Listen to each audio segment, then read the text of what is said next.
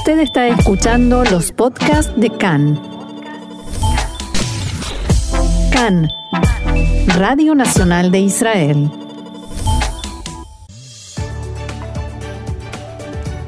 Shalom, shalom queridos oyentes, Brujim Abaim, muy bienvenidos a nuestro encuentro cotidiano aquí en CAN, Radio Reca en español, Radio Nacional de Israel. Mi nombre es Roxana Levinson, es un gusto enorme volver a estar con ustedes en este duro invierno, a pesar de este difícil invierno, realmente viene difícil este invierno, así que aquí estamos con todas las ganas y todas las energías, como siempre, para recorrer juntos la actualidad de Israel, Medio Oriente y el mundo judío. Y allí al otro lado del cristal, en los controles y puesta en el aire, está Alon Meckler. Y nosotros estamos como cada día en la radio, FM 100.3 y 101.3, en internet www.can.org.il, en nuestra página de Facebook Can en español, en Twitter arroba Can Radio y en todas las plataformas de podcast. Y vamos a comenzar porque hoy miércoles 19 de febrero 24 del mes de Shvat, estos son nuestros titulares. El gobierno lleva a cabo un debate especial sobre el coronavirus ante el regreso de los pasajeros del crucero Diamond Princess. Se anunció la fecha del inicio del juicio contra Netanyahu, 17 de marzo. Israel avanza hacia el cese de fuego con Hamas y aumenta a 7.000 los permisos de ingreso para comerciantes.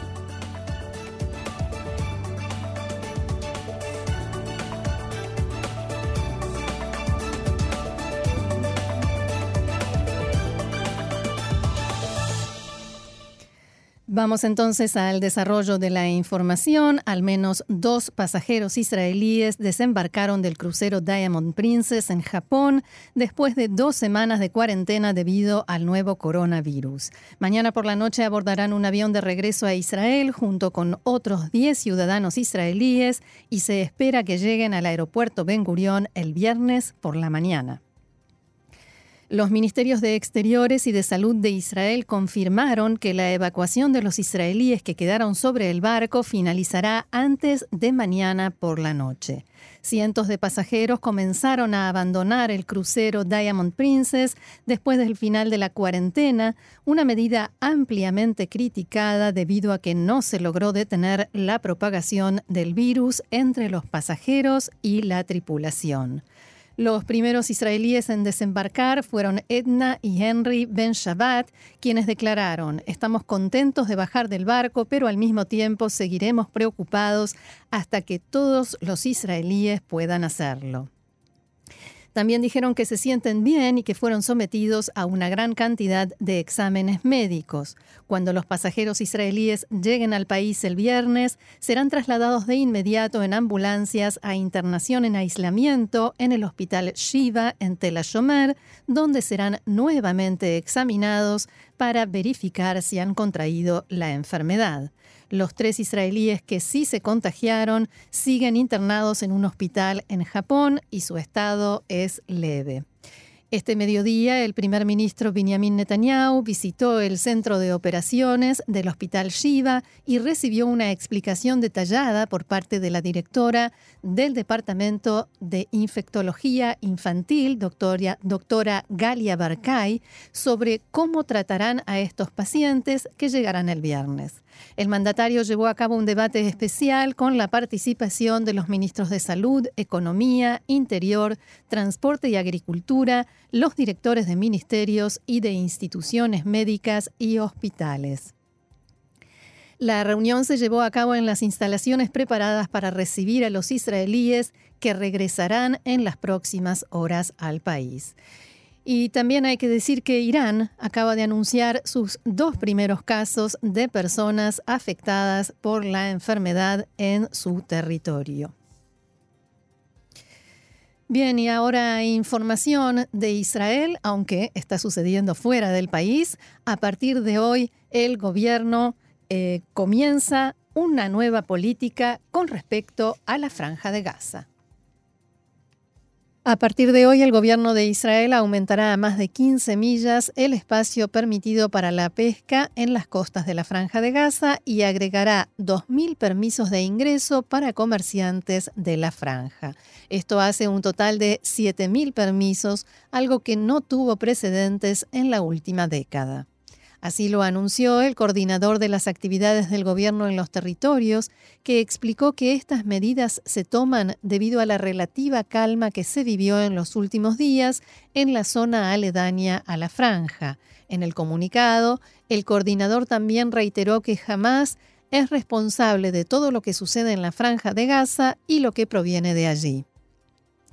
Según analistas israelíes, estas medidas muestran que a pesar de las declaraciones de amenazas y advertencias del primer ministro Netanyahu y del ministro de Defensa Bennett, que incluso hicieron declaraciones como si estuviéramos a las puertas de un nuevo enfrentamiento bélico, el gobierno está decidido a avanzar en el proceso de negociaciones indirectas con Hamas para lograr un cese de fuego a largo plazo. De todos modos, en la mañana de hoy se registró un incidente en la frontera entre Israel y la Franja de Gaza cuando francotiradores de la Yihad Islámica Palestina abrieron fuego contra un grupo de soldados israelíes que se encontraban dentro de territorio israelí. No hubo heridos. En respuesta, los efectivos abrieron fuego contra los integrantes de la célula terrorista.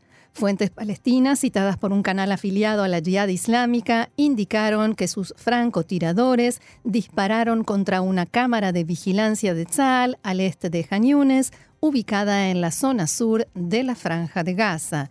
Y como siempre resulta difícil saber si es que la Jihad Islámica se está saltando las órdenes de la organización Hamas de ir hacia este cese de fuego o bien la organización jamás está dejando que la yihad islámica haga el trabajo. Ya lo veremos con el correr de las horas y de los días. Y otra información de Israel, pero esta sí sucede en el exterior del país los diplomáticos israelíes comenzaron a votar en las elecciones nacionales con la primera votación emitida por el embajador de Israel en Wellington, Nueva Zelanda, en la mañana de hoy. Mientras que la gran mayoría de los 6.300.000 votantes tendremos que esperar hasta el 2 de marzo antes de poder emitir el voto en la tercera elección en un año, unos 5.200 israelíes en 96 embajadas y consulados comenzaron a votar hoy y podrán hacerlo hasta las 9 de la noche. Según explicaron en la Cancillería, la votación se inició en Wellington, como decíamos, y finalizará en San Francisco unas 30 horas después. De acuerdo con la ley israelí, los ciudadanos privados que viven en el extranjero no pueden votar, a menos que vengan especialmente a Israel y hay quienes lo hacen. No sé en esta elección, pero a veces hay quienes lo hacen. Pero la excepción se hace en el caso de los diplomáticos y también se aplica a los emisarios enviados al extranjero por la agencia judía Keren Kayemet, Keren Ayesod y la Organización Sionista Mundial. Además, sus cónyuges e hijos de entre 18 a 20 años también pueden votar en el extranjero. El próximo 17 de marzo a las 3 de la tarde comenzará el juicio contra Benjamin Netanyahu por los cargos de soborno, fraude y abuso de confianza y los otros acusados en las mismas causas, Arnon Moses, el dueño y editor del diario Idiota Jaronot, y el matrimonio Iris y Shaul Alovich. Todos ellos deberán presentarse ante el tribunal para la lectura de cargos, si bien el primer ministro Netanyahu podrá se estima que va a solicitar una exención para no tener que estar presente y que la lectura se haga frente a sus abogados. Otra opción es que soliciten la suspensión del procedimiento. La lectura de los cargos es el acto de inicio del juicio y durante ese procedimiento el juez verifica que el acusado comprende las acusaciones y le pregunta cómo se declara, si inocente o culpable. A pesar de que el primer ministro Netanyahu renunció a su derecho a la inmunidad y ya se presentó la demanda, ministros del Likud citados hoy por el diario Yediot Haronot indicaron que el primer ministro no se ha dado por vencido sobre la posibilidad de evitar el juicio y que si recibe los 61 mandatos que necesita para formar gobierno, impulsará la conocida como ley francesa que impide que se pueda someter a, juicio a un primer ministro en ejercicio del cargo. Una fuente del Likud, citada por el diario, decía, abro comillas, hará todo para no enfrentarse a los jueces. Un triunfo de Netanyahu significa que hará todo para no ser juzgado. Estos ministros del Likud también dijeron a Khan que el inicio del juicio a Netanyahu en plena negociación para formar gobierno después de las elecciones será un duro golpe para sus posibilidades de conformar coalición. Según estos ministros, las posibilidades de formar gobierno con azul y blanco ahora son nulas y una imagen de Netanyahu sentado en el banquillo de los acusados no permitirá que el partido pueda siquiera plantearse la idea de ese gobierno de unidad.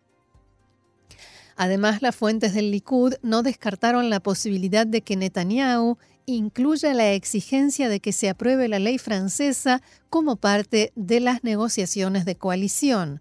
Uno de los ministros estimó que si Netanyahu pierde las elecciones frente a Gantz, no tendrá más remedio que optar por un acuerdo de partes en el juicio, un acuerdo en el cual el acusado admite al menos parte de los delitos y se le rebaja la condena.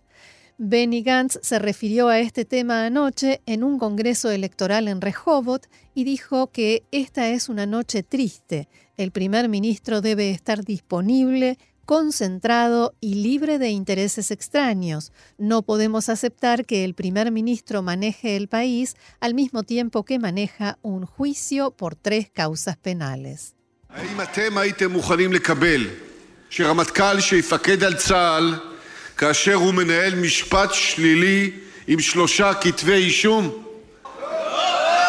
¿Ustedes estarían dispuestos a aceptar que el comandante en jefe del ejército comanda el ejército de Israel mientras se enfrenta a un juicio con tres acusaciones penales? No, le responde el público. Entonces nosotros no podemos aceptar que el primer ministro, continúa Gantz, que es un cargo más difícil, sea alguien que maneja el país al mismo tiempo que enfrenta tres causas penales. Y a menos de dos semanas para las elecciones, el primer ministro Benjamin Netanyahu desafía a Benny Gantz a llevar a cabo un debate preelectoral. En el marco de una entrevista en Canal 20 de la televisión israelí, Netanyahu dijo: Benny Gantz,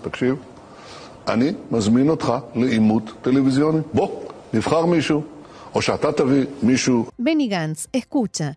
Te invito a un debate televisivo. Ven, elegimos a alguien o tú traes a alguien, yo traigo a alguien.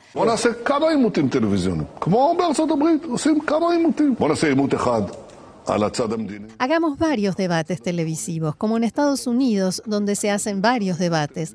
Hagamos un debate sobre el aspecto político, otro sobre el aspecto de seguridad, otro sobre economía. Te invito a un debate televisivo. La última vez hay que decir que en Israel se llevó a cabo un debate preelectoral fue en 1999 y en ese momento participaron Netanyahu e Itzhak Mordejai. Por su parte, Benny Gantz respondió mediante un mensaje en Twitter en el que escribió dirigiéndose a Netanyahu. Abro comillas, ¿Te asustaste porque hay fecha para que te enfrentes al juicio y por eso intentas generar un spin, o sea, una manipulación mediática? El próximo 17 de marzo vas a juicio. El parlamentario Ofer Shelach, también de azul y blanco, dijo en declaraciones a Cannes que la propuesta de Netanyahu de este debate televisivo con Gantz es una muestra de que se le están terminando los conejos en la galera abro comillas nuevamente, quiso usar el truco de la anexión y los norteamericanos dejaron en claro que no hay anexión. Ahora nombró un ministro de Economía en el papel y promete reformas que no son más que una lista de sus fracasos en 10 años de gobierno. Y ahora se inventa un spin de reality show. Shelah declaró que Gantz no tiene intención de aceptar jugar el juego de reality de Netanyahu, según dijo, una persona que sostiene que la prensa es la esencia de todo. Ofer Shelah destacó el hecho de que el próximo 17 de marzo el primer ministro deberá presentarse ante la justicia como acusado. Yo espero que antes de eso, el 3 de marzo, ya no sea primer ministro, palabras del parlamentario Ofer Shelah. Más política, el titular del partido ortodoxo Shas, Arieh Deri, dijo que después de las elecciones del 2 de marzo, su partido tampoco se unirá a una coalición de gobierno a cargo de Benny Gantz. En declaraciones a Cannes, Deri sostuvo que Gantz ha demostrado que no puede enfrentarse a su compañero Yair Lapid y tampoco al líder de Israel Beitenu, a Víctor Lieberman, que boicotearon la formación de un gobierno de unidad nacional encabezado por Netanyahu. Respecto al juicio al primer ministro, Deri afirmó que la ley le permite seguir ejerciendo el cargo hasta que haya una sentencia inapelable. Deri aseguró que si Netanyahu recibe el voto de confianza del pueblo en las elecciones, no habrá inconveniente en que continúe dirigiendo el país y las cuestiones de Estado al mismo tiempo que se lleva a cabo el juicio. Yo lo conozco bien. Él puede enfrentar las dos cosas, aseguró Deri. Por su parte, la parlamentaria Ayelet Shaked de Yemina dio a conocer cuál es la estrategia de su partido frente al Likud, a diferencia de lo que hicieron hasta ahora en periodos preelectorales anteriores. En una grabación de una reunión de Shaked con jefes de sedes de campaña de Yemina, la parlamentaria explica que no importa cuánto Netanyahu y el Likud los ataquen, ellos tienen una nueva estrategia. Abro comillas, abrazar, abrazar, abrazar, parafraseando una publicidad, una promoción, creo, si no me equivoco, de un banco o cosa por el estilo, que habla de consentir, consentir, consentir, y para, para Ayelet Chaquet se ha convertido en abrazar.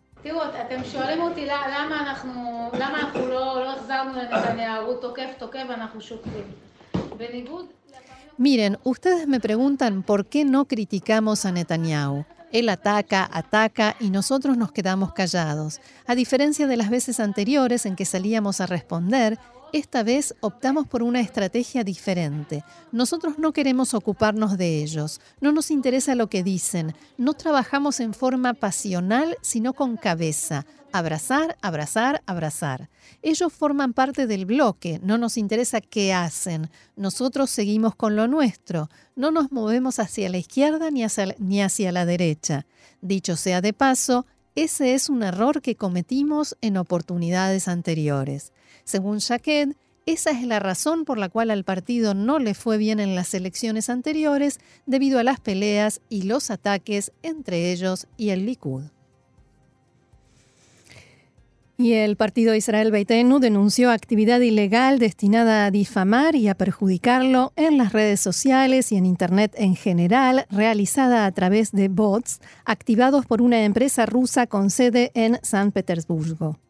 Entre otras cosas, activaron un sitio web denominado Sakanami Beitenu, un peligro en nuestra casa, en lugar de Israel es nuestra casa, como es el nombre del partido, en la que se alega que el partido impulsa la inmigración a Israel de antisemitas, no judíos y personas que odian la religión y en la que también se difama a los israelíes provenientes de la ex Unión Soviética. Según los responsables de Israel Beitenu, una empresa profesional cuyos servicios contrataron descubrió, descubrió que la actividad en Israel la hizo una empleada de la Universidad Abierta, aquí en Tel Aviv, Natasha Rottenberg, y que también utilizó para ello las computadoras de su trabajo. Israel Beitenu denunció también que factores anónimos financian ese sitio web cuyo valor es de decenas de shekels, decenas de miles de shekels por mes y que sospechan que se trata de actividad política prohibida por la ley. Israel Beitenu entregó el informe que recibió de esta empresa que contrató para investigar al asesor letrado del gobierno, Abihai Mandelblit.